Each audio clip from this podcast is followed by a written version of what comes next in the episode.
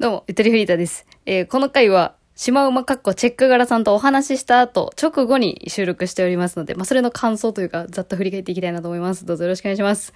いや、まあね、一言で言えばね、本当に、あの、面白かった。うん。あの、ところどころ会話にブラックホールがあったと思うんですけど、あの、あの、ま、真似？うん。無言の時間あったと思うけど、あれね、や、本当に不安になるくらいの間が、特に多分あの2番目のやつにあったと思うんだけど、いや、あれすらもちょっと愛おしい、私的には。あのね、これちょっと打ち合わせのところで喋ってた内容だから、多分収録では話してないと思うんだけど、その、やっぱそういう会話のテンションの子なんだなっていう感じでした。聞いてみたら。そう。一回私が言ったことを飲み込んで処理してから返事するっていうパターンだから、やっぱその飲み込む時間でちょっとラグがあるっていう。まあ、リモート収録のラグプラス、その、シマウマ、彼の、こう、処理の仕方会話、会話、対人関係のこの処理の仕方のラグで、結構ブラックホールがちょいちょいあるっていうね。え、それがめちゃめちゃ新鮮やった。ちょっと楽しかったですね、私。うん。で、あと、なんだろうな、彼の、なんかやっぱ本当にすごいしっかりしてる子だなって思ったのが、こっちが質問したら、例えばあの、青春感じてた、感じた瞬間っていつですか？あ、どういう時ですか？って聞いた時に、そのトイレットペーパーがから入ってくる感じ。こういうのやっぱこうサービス精神のある人間だなって思うんですよ、私は。うん、急に彼のことを分析し始めるけど。そこで、そう、なんか接続詞あんまりなくいきなり、あのトイレットペーパーを、みたいな。ところから入る時点で、普通の人とは違う答え方をしてやるぞ、みたいな、なんかそういう、なんか前のめりな貪欲さというか、なんかそういうのすごい感じましたね。そう、喋り方は結構淡々としているのに、やっぱこう、気の利いたこと言ってやろう、みたいなさ、こうやっぱ、なんだろう、やっぱ人をちょっとニヤニヤさせるのが好きな人なんじゃないかなって思った。もう喋っててもこっちもニヤニヤしながら喋ったし。うん。なんかところどころね、あの、やっぱなんかすごい、なんて言うんだろう、シュールな、シュールな人って、でもあれやな。どうなんやろな。いやでもあれは絶対に私は本当にモテるとも言ってると思うけど。あの、私みたいな属性の女性は、ああいう属性の男性が好き。なんですよ。って思う。思わん？どう？実際に、あの、大喜利会を聞いてくださったリスナーの方だったらわかると思うんですけど、あの、彼の回答、えー、休みの日は何してるのイケメンな返答とはに対する、あの、返しで、えー、女性専用車両でチェロを弾いてるっていうのが彼の回答なんですけど、まあ、それに対する反応でまた別のリスナーが、いや、もう超好きもう、付き合ってほしい絶対変な人だもんみたいな、風に、また別の方が来てるのもあったりとかして、いや、絶対彼は持ってる、彼のセンスは、センス感は、と思いましたね。いや、どうでしょうかね。女性リスナー結構好きな人多いと思うな、あれは。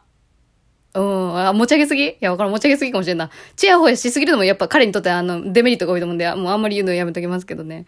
あの、あと、あの、打ち合わせ、あの、今回はいつもとスタイルを変えて、1本目2本目は、打ち合わせ全くのゼロで、いきなりもしもしから入ってます。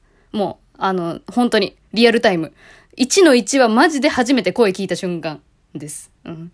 で、3本目に関しては、あの、ちょっと打ち合わせして、してみよっかって言って2本目取り終わった後に。で、そうですね、確かに打ち合わせあった方が良かったですね、みたいな。結構ふわふわしちゃったし、会話も被っちゃいましたしね、つって、それなーってなったから、打ち合わせしてたのよ。3本目の手前は。話の途中からはい、始まってると思うけど、皆さんにとっては。そこの打ち合わせで話してた内容なんですけど、あの、聞いたわ。大喜利の回答では、休みの日は女性専用車両でチェロを弾いてるっていう回答やったけど、実際のシマウマかっこチェック柄としての休みの日は何してるのって聞いたのよ。もう本当に普通の質問として。そしたらね、やっぱね、彼はね、あの、ネットフリックスめっちゃ見てますねって言ってた。それやっぱこう、脚本家目指してるっていう部分。てか、めっちゃ熱いような脚本家目指してるとかそういう展開。本当に予想、予測、予測してなかった。彼がそういう、なんか、や、野望に満ちたというか、やっぱ夢があるみたいなことって、まあ、ななんだろうな、ちょっと偉そうに来るかもしれないけど、本当になんか、うわ、すげえと思ってさ。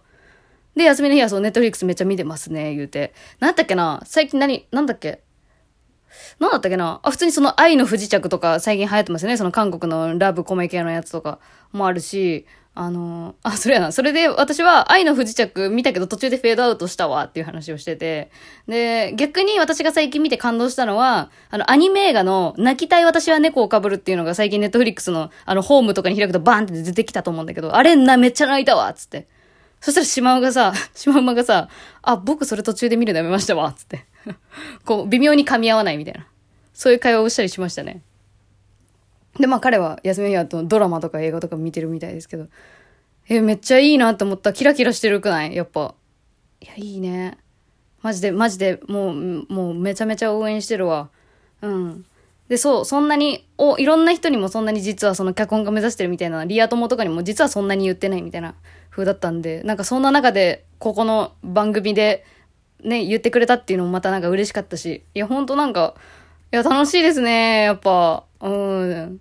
男の子と喋ったのもなんか久しぶりやったし、ちょ、結構ちょいちょい失礼なこと言っちゃったなっていうのが本当に申し訳ないんだけど、男の子やんめっちゃ、とか、なんか冷やかしちゃったけどね。